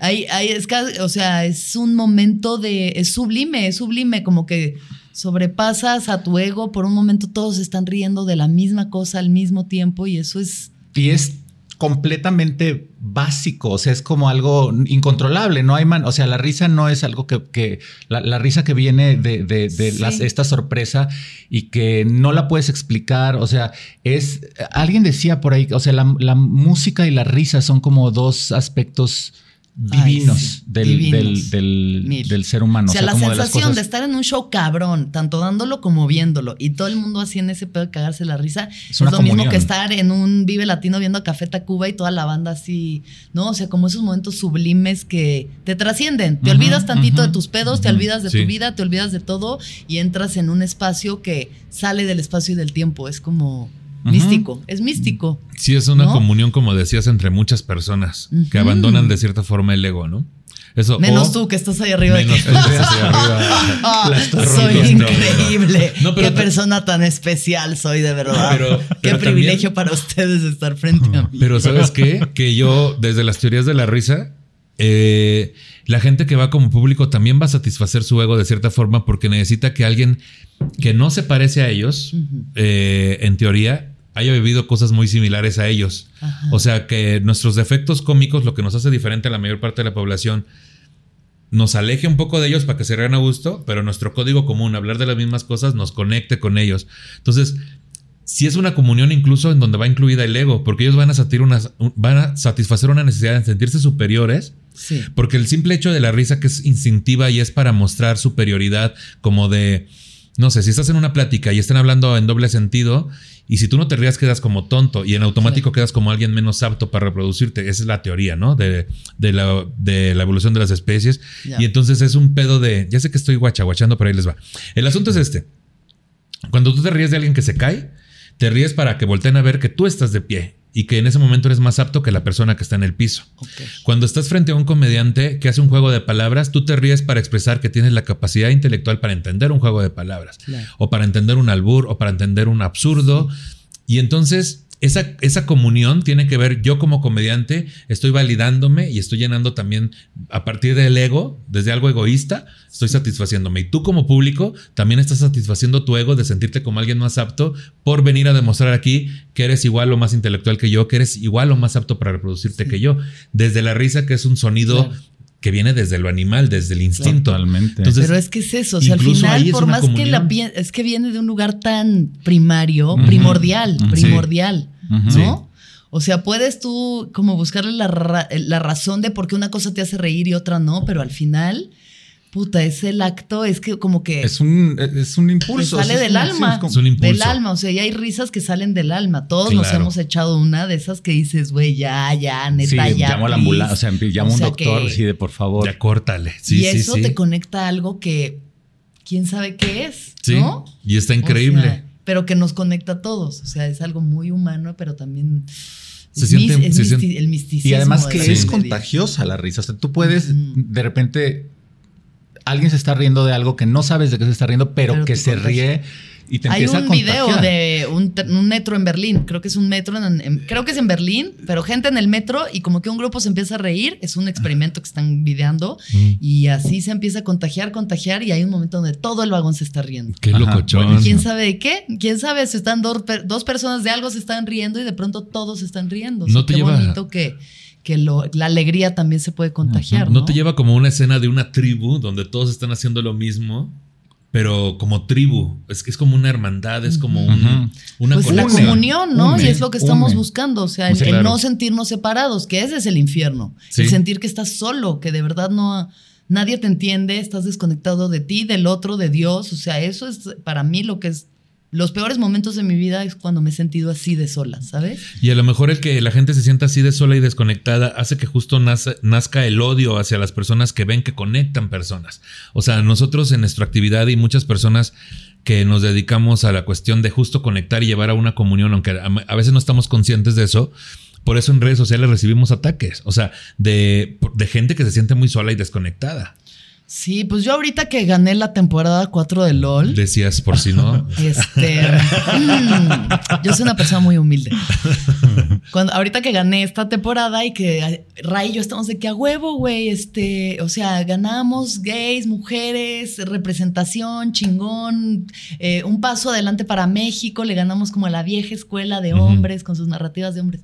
Va a ser increíble. Y durante semanas solo eran mensajes de gente Cascadas de, de odio. diciendo qué asco lo que haces, cómo te atreves a llamarte comediante. Yo regresa el dinero que se fue además a una asociación trans, ¿no? Así o sea, es. una casa a Casa Frida, una Casa una Frida. casa Ah, hogar para personas de la que comunidad. Sí, claro. Entonces nosotros de que, güey, qué hermoso todo lo que hicimos, puta, y una ola de odio de vuelta que es como yo reflexionando al respecto de eso, porque yo no me, yo no me enganché con la gente, ¿sabes? Ni les contesté, ni, eh, pero como reflexionando sobre qué tiene que estar pasando dentro de ti para que te tomes el tiempo de ir y escribirle a alguien que da asco lo que hace. Su Absolutamente. trabajo, así. ¿Qué está pasando dentro de ti, sabes? O sea, ¿qué espejo de obsidiana estoy siendo yo para, Para que algo tú que, veas traes eso. dentro? Ajá. ¿O qué pedo, güey? O sea, ¿de dónde tanto odio? Y pues a mí más bien me generó como eso, como pensar, chale, la gente no se la pasa nada bien adentro de sus cabezas. O sea, Sí, ¿no? Y, Nada bien. Y, y nada bien adentro de un sistema que están defendiendo, porque justo el que gane uno, eh, un gay y una mujer claro. es, va totalmente en contra de un sistema que les han amaestrado y, ¿cómo se dice? Sí, que so- o sea, son los victimarios. O sea, lo- eh, estás protegiendo a, quien te ha hecho sentirte así de mierda. Está cabrón, está cabrón ese, ese espejo de obsidiana, está cabrón. Sí. Pues qué triste la gente que está viviendo eso, que a todos nos pasa en cierto nivel, pero también hoy hay, hay medidas, hay rangos, hay... Pues sí, Pero pero, mira, bueno, tan- hay que ver, o sea, qué tanto hay medidas o no, ¿sabes? Qué Sí. tanto eh, yo al momento de pensar que la comedia de alguien, digo, como que no sé, también hay, hay eso, güey. Sí, hay gente que te hace reír y totalmente. gente que no, pero qué necesidad es decir que de da escupir asco. víboras, claro. Sí. Pero no, además es eh, el, o sea, si nosotros nos damos, o sea, estamos conscientes de que eh, las palabras de odio en realidad de quien hablan es de quien las emite. Claro, sí, no, sí, no, sí, no tiene nada que ver al final el que las recibe. Es quien lo, Claro. lo que estás diciendo tiene que ver contigo, no conmigo. Y lo que realmente está atacando en mí es a mi ego. O sea, si yo decido creerme que mi comedia Ah. da asco, o sea, si yo me bajoneo porque alguien piensa que es asqueroso lo que hago o que no es chistoso, al único que está atacando es a mi ego. Y vuelvo a repetir, la- lo verdadero no puede ser amenazado. Yo sé que yo no soy eso. O sea, yo sé que incluso mi comediante, cómi- mi personaje cómico es solo una parte de quien yo soy, como lo es la amiga que puede ser cuando cortan las cámaras, como es lo- ujú. los miles de otras máscaras que tiene Alexis. Pero lo que hay detrás de eso es algo permanente, absoluto y certero. Y mientras más puedo yo conectar con esa parte de mí, menos amenazada me voy a sentir. Absolutamente. Claro, claro. O sea, Mientras más estés Y menos voy a estar a la defensiva en cualquier aspecto de mi vida. O sea, Claro, no yo tienes no voy que por la vida pensando que hay algo que defender. Mientras más consciente estés de tu verdad, que justo por eso entonces lo verdadero no puede ser como decías, ¿no? Amenazado. Amenazado. Amenazado. Entonces hay que ser muy conscientes de nuestras verdades, no de las que la gente o el entorno nos quiere decir. Claro. Y las que nosotros, nosotras mismas nos hemos querido vender. Y trascender tus propias verdades que incluyen, ay, es que a mí siempre me he ido mal en esto, entonces siempre a mí me va mal en esto. O sea, tú te creas sí. narrativas, ¿no? Y Sí. porque mi papá Sí. era cruel y me pegaba, entonces yo no puedo hacer y... O sea, Sí. podemos reescribir nuestras historias cuantas veces queramos y, y ser otras personas. O sea, de verdad cambiar el personaje cuantas veces decidamos. A partir de cierta conciencia, que para eso habrás tenido que pasar por el retiro de ayahuasca de Facebook, te decías, ya cualquier cosa, tomar tu propio vómito. Por eso. Tómate tu vómito Toma- y entenderás. Tómate tu vómito. Ese va a ser mi- yo voy a hacer una secta de gente que tiene que vomitar y tomarse su vómito. Sí, y esa es la medicina. Jalo, jalo. Y esa es la medicina. Jalo. Jalo, sí, Pero sí, pido sí. comer primero flautas de la casa de Toño. Así Ah, que cada quien quiera. Qué fuerte. Hablemos ya para, para, para irnos rumbo al final de inteligencia espiritual. La psicóloga Dana Sohar, Sohar supongo, Sohar. Sohar y el psiquiatra Marshall han propuesto una inteligencia espiritual que defienden como la inteligencia con la que afor- afrontamos y resolvemos problemas que significados de ese. Por eso es que ya, es, qué vergüenza enfrente de Alexis que ha leído tanto y de acá de Juan. Mira, Mira, Ahí te no va. tanto. Pues la psicóloga Dana Sohar y el psiquiatra Ian Marshall han propuesto una inteligencia espiritual que define como la inteligencia con que afrontamos y resolvemos problemas de significados y valores, la inteligencia con que podemos poner nuestros actos y experiencias en un contexto más amplio y rico de significados y valores, la inteligencia con que podemos determinar que un curso de acción o un camino vital es más valioso que otro. Significa experimentar que somos más que nuestros pensamientos y emociones y que cuando accedemos a esa dimensión, todo es percibido de un modo radicalmente nuevo. La inteligencia espiritual potencia capacidades como la serenidad, la observación, desapegada de lo que ocurre, la ecuanimidad, la libertad interior, la compasión, etc. Algunas características de la inteligencia espiritual son poseer un alto nivel de conciencia de sí mismo, capacidad de ser flexible en las propias ideas y opiniones, capacidad de afrontar, trascender el dolor, el sufrimiento y aprender de ello, la capacidad de ver a distancia un problema ubicándolo en un contexto más amplio, la tendencia a ver las relaciones y las conexiones entre las cosas, tener una empatía profunda, saber comprender las cosas y llegar al fondo de ellas, al porqué de las mismas, a su sentido y a procurar respuestas fundamentales.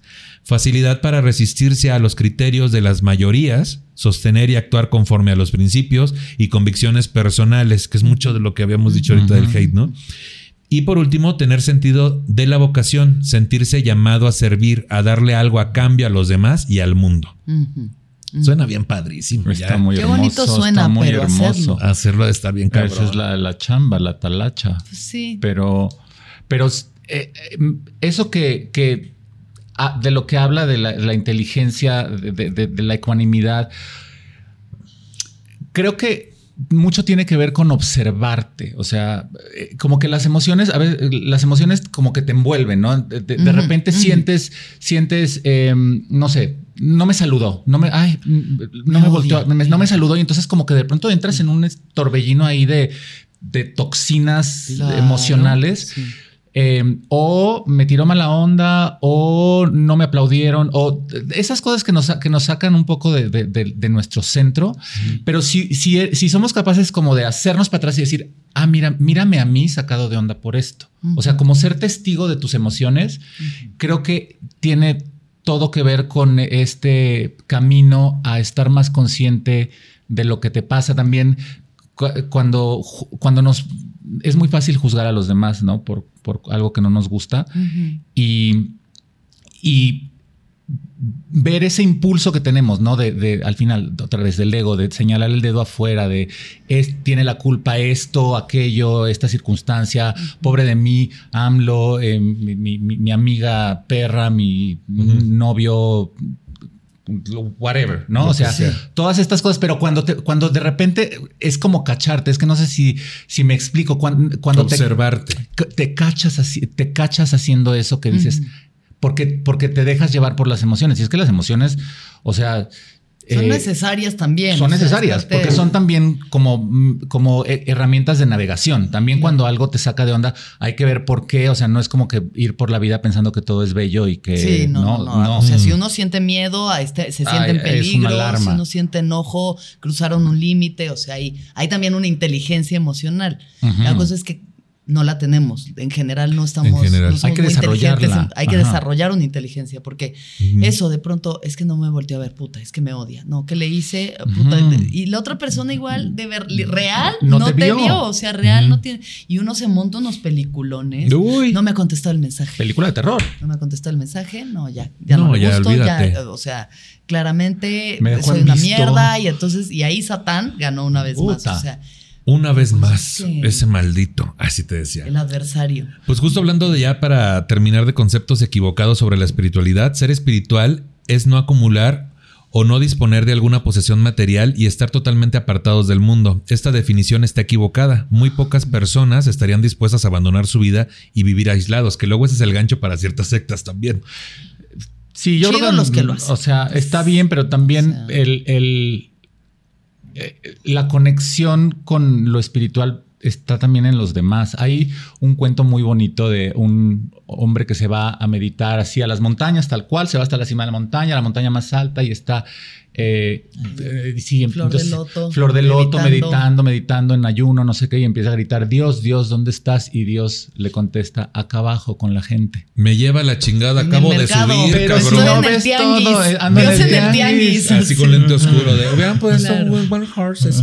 O sea, güey, yo me emputo en ese momento y le digo, cabrón, no me dijiste que subiera, ¿no? O sea, Porque está no- bien, cada quien tiene su camino, y camino, hay claro. que- los que renuncian a todo y qué bueno y estos se se supone que en los Himalayas hay gurús que están ahí sosteniendo la fibra de este universo con sus rezos y su meditación. Pero a mí me gustan mis cositas. También. Y a mí me gustan Ah. así mis cositas y comer Sí. rico y me gusta mi música y escuchar y ver y el mezcalito y la- el porrito y la compañía. Tantito. O sea, y, y- y para mí no hay... Una de las cosas más espirituales es estar con la gente que amo, haciendo cosas bonitas y pasándola bien. Sí, el y eso, cielo es eso. sencillo y, y eso es también el cielo. También. O sea, una noche en la que sales con tus compas de fiesta y bailan y se cagan de la risa y la pasan increíble. ¿Qué más espiritual que eso? También. Ahora yo me quedé pensando, partes. ¿qué hizo ese señor? No, bueno, ya no sé, no, ¿El ya no me, no me sé, no me sé la, no me sé la segunda temporada, pero sí, sí está. Pues ahora, sí le cuando dicen- salga avísame, ¿está en Netflix? Te decía. Pero sí le dice, En no mamemos, sí le dice, no mamemos. Dios está en el tianguis, Eh, está- próximamente Dios en está en Blim. el tianguis. próximamente en Blim. Otro concepto este, equivocado es que dice, no por eso, es el decir que ser espirituales es regularmente ir a la iglesia. Ese es un concepto equivocado porque muchas personas van a la iglesia obligados o por costumbre. También Sí. esta definición excluiría a las personas que no van a las iglesias, ¿no? O sea, ¿de qué te sirve ir a la iglesia todos los domingos si tratas mal a tu hermano? No, o sea, Sí, si, si si, estás si juzgando al dices, otro. si estás juzgando al otro, si le metes la, el pie a alguien en el trabajo, si, sabes, si no eres empático con alguien y si estás juzgando a los demás. O sea, si, si, si ir todos los domingos a misa me vas, me- No te haces mejor persona. No, me lo hace mejor persona, No, claro que no. no, son Ese dogmas, es un, más es un ritual ahí que ni siquiera creo que tenga el poder de ritual. Es un, es un hábito. Y voy y voy, y voy, estoy, estoy viendo cómo viene vestida la de al lado y ay, mira, esta engordó. Eso sí hago yo también. ¿Qué? Ay, No, mira, este misa. engordó. No, Criticar no, en en misa, no, misa. porque nunca voy a misa. Ah, Ah. Mi mamá se enoja. Ah, pero si no, se no, enoja, pero si no es en misa, no importa. Pero me dice, mijito, voy a pedirle a Dios. Pero ella también no es así como, no nos inculcó, afortunadamente. Pero sí. Pues cada quien lo que le sirva. Yo creo que quien cada lo que quien lo que le sirva, sirva. pero también. O sea, es que puedes estar en el templo, en la iglesia, En la cima, de en la, la cueva, cima. en los Himalayas y de todas formas ser un culero. O sea, la puedes- cosa es no ser culero, donde sea que te encuentres, Sí, sé buen pedo. culero. O sea, incluso Creo que lo dijo el Dalai Lama, sé buen pedo y ya. Puede ser el padre, el pastor o el líder de la este, lo que sea, y ya vimos que también eso. Sí, no, no, nada de eso garantiza una, una espiritualidad sana. Para y- nada. De hecho, en- creo que es en, en- no sé si es en el Zohar o en este. El Zohar es el, el- como el texto El de la. Kabbalah así más, más perro, más. eh, El, ¿El más chingón, vendido? El más, El el más vendido, el, el. Está en el top 10 con Betty la Fea. Sí, y, y con sus 22 tomos. Ajá. No, pero di- le pregunta, como que le pregunta un, un, um, un alumno a, a- a este maestro como súper elevado, resúmeme todas las enseñanzas de la... Resúmeme resume todas. todas las enseñanzas de la Biblia, de la, de la Torá, mientras te, te paras en un solo pie. Y le dice, no hagas lo que no te gustaría que te hicieran. Exacto. Eso es todo. Lo demás, dice, son comentarios. Mientras te paras en un solo pie. Y además, Y haciendo el le dio- 4, aparte porque le andaba dio- manejando pedos. Imagínate. Y el otro, a ver, un solito. Güey, pero Sí. entonces al mismo tiempo le dio una lección a su maestro, ¿no?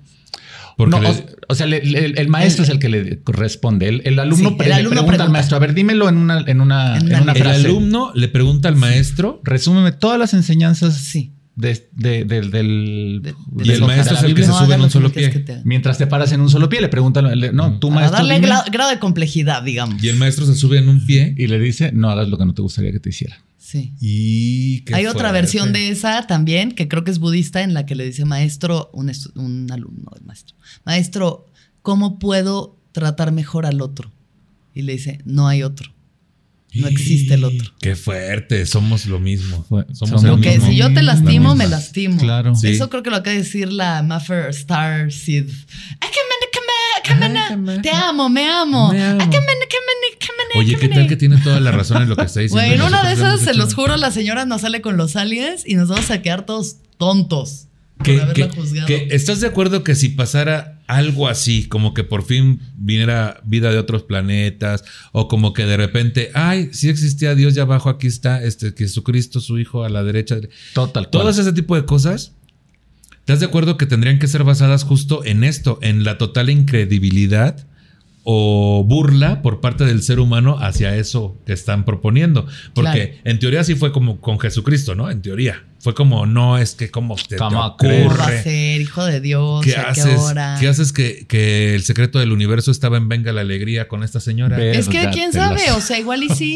Por lo menos nos estamos burlando, o sea, nos da risa una persona que, No, pues, sí nos ¿por estamos qué burlando. no? ¿Sabes? O sea, nos estamos burlando de una señora que ella cree en eso y también la fe, la fe, La mueve. Mueve montañas. la fe es algo muy cabrón, o sea, la fe es lo que hace que hay gente que vaya a la iglesia y de verdad tenga una experiencia de contacto con la divinidad porque cree, ¿sabes? Y creer hace que la gente se cure de cáncer, hace que, vuelvas pasen caminar, milagros, que claro. sucedan milagros. o sea, Sí, la fe es el poder, la el fe. poder de, o sea, te- te- lo que te Pero señala es el creer. poder que tiene la y la mente. cosa es que no creemos. ¿En qué crees? ¿Tú en qué crees? Yo creo en una energía superior. O sea, yo cuando como, cuando algo sale bien, digo, gracias Padre. Es lo que digo, pero no me considero católico, no me considero cristiano, ya probé las dos cosas. Pero digo gracias Padre y como que muy lo llevo de la mano a mi papá que en paz descanse, ¿no? O sea, gracias Padre y también digo papá a veces, ¿no? Mi hermana y también estamos muy muy en ese asunto de creer que alguien que ya falleció nos está cuidando de cierta forma. Este, mi hermana la mayor que ella ve pues personas de la familia que ya fallecieron y habla con, con ellas y con ellos y también nos da mucha tranquilidad. A lo que yo voy, sea cierto o no, esa tranquilidad Perdón, ya se fue.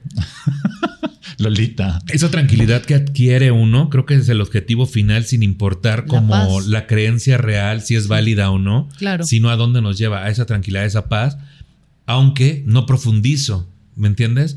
O sea, también en ciertos momentos he pensado, y si todo esto que estoy viviendo nomás está pasando en mi cabeza, también lo he pensado. Y Este, eso es probablemente la verdad. O sea, lo la que- verdad. Todos, Porque ajá. nadie, lo que tú vives y lo que tú vives y lo que yo vivo, Sí. Entonces, Entonces, en lo que creo, en lo que creo últimamente, realmente es en que en trascender, o sea, en el ser. Aunque me gusta mucho tener, pero me he enfrentado a meses donde ni tengo tanto, Sí. pero sigo sintiéndome a gusto cuando años atrás era para mí la muerte. claro. Entonces, ahorita creo en como que me da mucha tranquilidad el pensar que voy a desaparecer y algo de mí va a quedar. Eso es lo que ahorita me está dando paz Sí, en general ya. Pensar que, que se va la tra- en trascender. En eso creo ahorita y también creo en los apoyos externos. O sea, en gracias. Gracias. No sé a quién, pero Así gracias. que donen, por favor, a este link que les vamos a poner aquí abajo, que, por porque favor, los donen. apoyos externos. No, o sea, me para que el podcast siga existiendo. No, o sea, esto de gracias, ya comí, gracias que salió Claro, bien el show, sí, gracias, que- gracias, que ya llegué a la- mi casa, gracias, sí, a la ¿no? divinidad. De hecho, Joe Dispensa dice que el, el- el- este esta estado de gratitud es como lo, el, el- el- lo máximo, el máximo estado de recibir donde puedes Exacto. estar. Porque tú estás agradeciendo, e- es como dame, o sea, como re- estoy, Sí. estoy en un Gracias estado de, por- de recepción. De, rece- Ajá. sí, de receptividad. ¿Tú- tú en qué y la gratitud te lleva a la felicidad, ¿no? Si agradeces, agradeces. entonces es como. Tiene- ah, tengo ahorita, no estoy estás pasando- en mentalidad de carencia, estás en Sí, tiene sus baches, siento, porque como que estoy acariciando apenas, pero, pero me gusta. ¿Tú, ¿Tú en qué crees ahorita? Yo creo en LOL temporada 4. Ah, crean. No te creas. Yo creo en. Creo en el autoconocimiento. Creo en la conciencia. O sea, yo creo que existen niveles de conciencia que uno va, conforme va haciendo su trabajo, va accediendo a un nivel distinto, así como Mario Bros. Sí. No sé exactamente, no es como de, ah, ya, nivel de arcoíris, nivel tortuga voladora, sino vas transformando tu percepción de la realidad y vas eh, afinando la percepción de la realidad. Y entonces veo que cada vez accedo más a lugares de paz, a estados de paz, a estados de gratitud, estados de abundancia, de amor, de felicidad, cada vez más y cada vez menos estoy en, ¿por qué me pasó esto? Ay, es que el Mm, mundo, ay, es que mm, yo, qué que soy tan buena, porque yo, ay, qué cruel. Cada vez menos esa narrativa y cada vez más una narrativa de gracias, qué chido, qué bonito, compartir, compartir, dar y dar y dar y dar todo lo que yo tenga que puedo compartir, ayudar al otro, o sea, y empezar a usar lo que yo ya tengo para que otras personas también puedan tener. ¿no? Sí, también como Y eso es llevarlo la a alguien felicidad, más. o sea, Sí. ayudar. La neta sí servir, ¿sabes? De cualquier forma que uno le toque servir. Nosotros somos comediantes, entonces la forma en la que servimos es a través de la risa. Sí. Porque a veces uno piensa, no, tendría que estar construyendo casas ahí en Cuetzalan. Este, también, si, si eso te llama a ser también, pero de verdad solamente dar la risa Sí. es un regalazo. Sí. A quien sea, en cualquier Claro. momento. Porque también te das tú, ¿no? Te vulneras tú y te das, te das tu esencia es, y tu... y es hermoso, o sea, qué cosa más bonita que hacer a alguien reír, la Sí, neta. la sí, sí, es, es noble. Yo también lo he pensado así, cuando Sí. es algo muy noble. Digo, claro que se siente rico, ¿no? Pero, Y es, pero, medicina, pero es medicina. Y es medicina. Entonces, Sí. eh, saber que uno, porque de pronto yo empecé a entrar en una especie de crisis existencial, mística, este, de que debería de dedicarme ya como a dar medicina, o sea, real, dar terapias de hongos o como involucrarme en ese mundo y meterme por ahí, porque pues es mucho de, muchos de mis amigos y mucho de mi mundo es ese. Y es como, no, güey, tu medicina sigue siendo la risa. Tu talento, sí, tu O fuerza. sea, sí está- puedo darles unos hongos también ahí si quieren, pero, pero mi, mi medicina, la medicina que yo vengo a compartir es la palabra y es la risa. Sí. Entonces, a través de eso y a través del viaje, mi podcast, que pueden escuchar en todas sus plataformas, llega la gente y es como, güey, gracias. O sea, de verdad me ayudaste a salir de una bien difícil con tu podcast. Y Ay, eso. Qué bonito. es hermoso, ¿no? ¿Tú en qué crees y cuáles serían tus conclusiones de este tema, Juan? Yo creo definitivamente en una inteligencia superior y, y- y que, que es que al final es un camino, el de todos, el que, el, el que no cree en nada y el que cree en, en todo, eh, al final todos estamos caminando y, y- y hay eh, diferentes niveles de, de conciencia y de, de relacionarte, y diferentes formas de relacionarte con esta inteligencia, pero definitivamente creo que estamos en un sitio inteligente que nos habla, que a- a veces lo po- podemos o no escucharlo, depende de cada quien, y también en el proceso de, por ejemplo, ir encontrando mi tribu, eso también ha sido muy importante en, el, en el caminar, que, que vas encontrando resonancias. No, me, no tengo que querer a todos, no tengo que ser eh, eh, divino y, resplandeciente con todo el mundo, ¿no? O sea, eh, eh, es, es eh, ir encontrando mi tribu y, encontrar un, un propósito que a mí me lo ha dado mucho la comedia porque sí creo que ha sido una herramienta de, de sanación para mí, de, eh, y, y es noble el, el- el hacer reír y, y el, y el encontrar esa complicidad con la gente. Pero también en las pequeñas cosas que fuera del escenario, ¿no? O sea, el, el tratar bien a los demás. A mí eso se me hace, Sí. híjole, Ser amable. ser amable. O sea, no, no, no seas, no seas culero, ¿no? Sí. El veneno es, al- porque al, al final el que te haces daño eres tú. O sea, sí, haces daño por ahí, pero Sí. el peor daño te lo haces a ti. Pero para que salga ese veneno hay que ver de dónde viene. O sea, hay que ver la claro. herida. Ujú. Hay, un, que no, porque la falsa amabilidad no sirve de nada. Ah, no. Hay que ¿no? entenderse. No, no, no, realmente buscar la empatía. Y Sí, dicen- como de verdad que de tu corazón nazca ser una buena persona. Sí, sí, Y, y te va- y- te vas a topar con cosas, con cosas que no te gustan. Hay, me encantan las quotes, ¿no? Las citas. Hay una, una escritora que se llama Brené Brown, divina, tiene una, es, es increíble, ¿no? Pero eh, tiene un- una frase que a mí me encanta que me hizo mucho sentido cuando pasé estos momentos de culpabilidad en, en- en la Kabbalah, que decía, eh, la, la, oscuri- la- la luz no, no elimina la oscuridad, la define. Claro, tú entras a un lugar oscuro con una vela y, y- y depende de donde lleves la vela, se van a mover las sombras. Y es, creo que así vamos, no, porque luz completa, pues no ves nada, estás ciego, igual que en la oscuridad completa. Esa es una frase de Octavio Paz también. Ah, sí. La mucha luz es como la mucha sombra, tampoco Ah, deja ver. Tampoco deja ver, claro. Sí, sí, sí. Qué o sea, locochón. Entonces, Güey, yo sí. ya siento que estoy levitando Guerra en de este citas. momento. Ay, I'm sí. levitating. Guerra de citas. Guerra de citas. Pues está muy chido. Muchas gracias por tu conclusión, Juan. Este, y por acompañarnos. ¿Dónde te sigue la gente? Cuéntanos.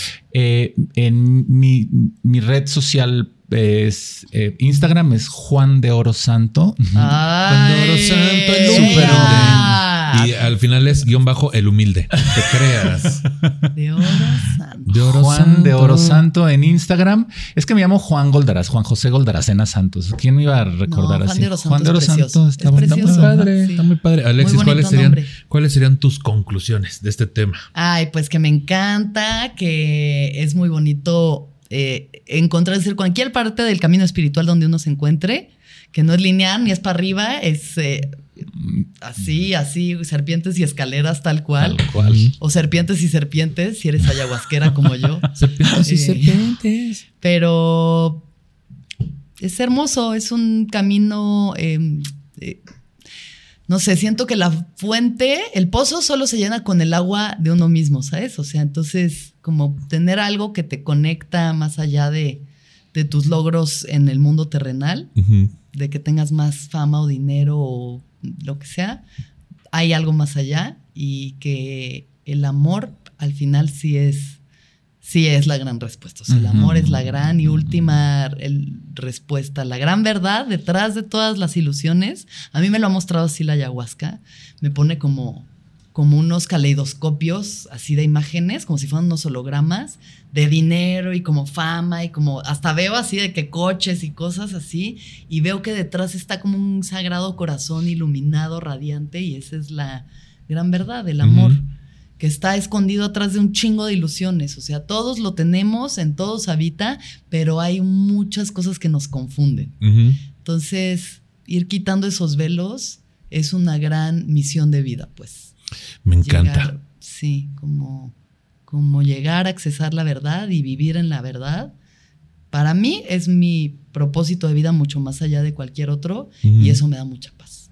Entonces, todo eso que yo pueda compartir y que les pueda ser de ayuda, eh, qué bonito. Y qué bonito venir a hablar de eso. Sí, Sí, tantito. gracias, Y qué dó- chulo. Qué chulada. ¿Dónde te sigue la gente y qué andas haciendo? Tu podcast, cuéntanos. Ahí dile a la banda. Este, me pueden seguir en arroba Alexis de Onda.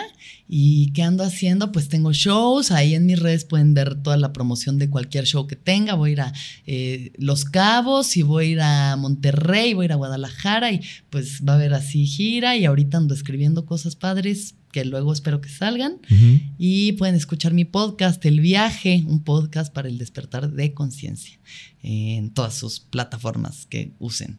Y otro que saqué ahorita que se llama, el, bueno, no saqué, participé en el grupo, que es una serie de comedia que hicieron para Spotify con Arad de la Torre, Sandra Oh, Echeverría. Fran Evia, eh, Erika Buenfil, Paco de Miguel, Alexis de Anda y otros personajes sobre un chat de papás. Es un chat de papás. Está muy cagado, la neta.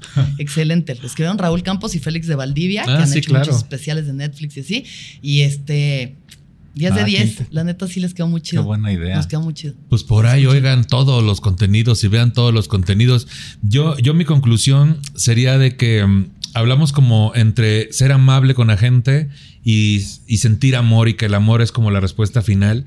Y hay, hay personas que yo entiendo que apenas están en el nivel donde les cuesta trabajo ser amables con los demás, Claro. pero tratemos por lo menos quienes tenemos un poquito más como de vivencias, tratemos de inculcar a los demás el punto medio que es ser empático y ojalá en algún momento podamos llevar, pensar que todos somos o todas somos uno mismo, uno misma, una misma, llegar a ese amor hacia los demás. Pero si no, pues empecemos en el nivel básico que es ser amable, tratemos de evolucionar hacia ser más empáticos y ojalá en algún momento de nuestra vida, con nuestra trascendencia, logremos que nos recuerden como alguien, un ser amoroso, que entregó totalmente amor hacia, hacia las demás y hacia los demás. Y pues a mí me siguen como Nicho Peñavera en todas las redes sociales. Este episodio está disponible en mi canal de YouTube, Nicho Peñavera, y en todas las plataformas de podcast. Compártalo para que lleguemos a más personas. Muchas gracias, Juan. Muchas gracias, Alexis, por estar acá. Gracias, Alexis. Muchas Una gracias. gozada. Corazón coreano. Corazón coreano. ¿Cómo es así? Que te... Y yo, ah, no, ese no era. Es así, corazón coreano. Ay, no me Ay, sabía no, eso. Yo no sé hacer nada. Así nomás. Así, Así, tantito. Haz un- una cruz. Una, Es- es esto así. Una Como cruz si fueras a dar la bendición. Ay, sí. por la Pero señal más de la X. Santa Cruz. Más Y- en X. Y agradezco también a Román y Liz por la producción de este episodio, a Charlie. Ortega por el guion. Y este, por último, si usted se siente ofendido por el tratamiento que le hemos dado al tema y tiene un montón de sugerencias sobre cómo hacer este programa de forma correcta, le sugerimos dos cosas. Una, no nos escuche. Y dos, produzca si uno se le estuvo di y di. Hasta luego, amiguitos. Adiós. Ya, y que no tenía bye. silla yo y que estaba flotando así. Desde Y ese- yo, ¡ay, Qué- Nicho! Qué, chulada. Así ya te decía. Y que decías, ¿en qué estás sentado? Ay, sí.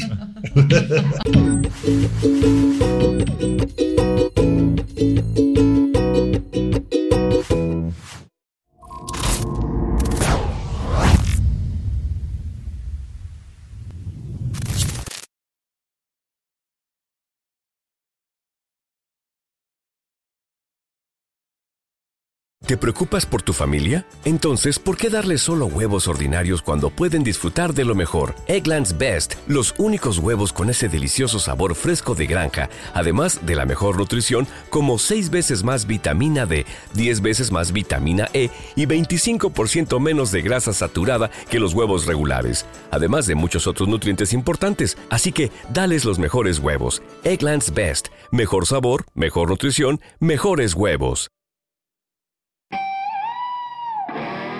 Attention shoppers, we now have taste in the bread aisle. Dave's Killer Bread. That's right, an organic bread that's no longer a sedative for your taste buds.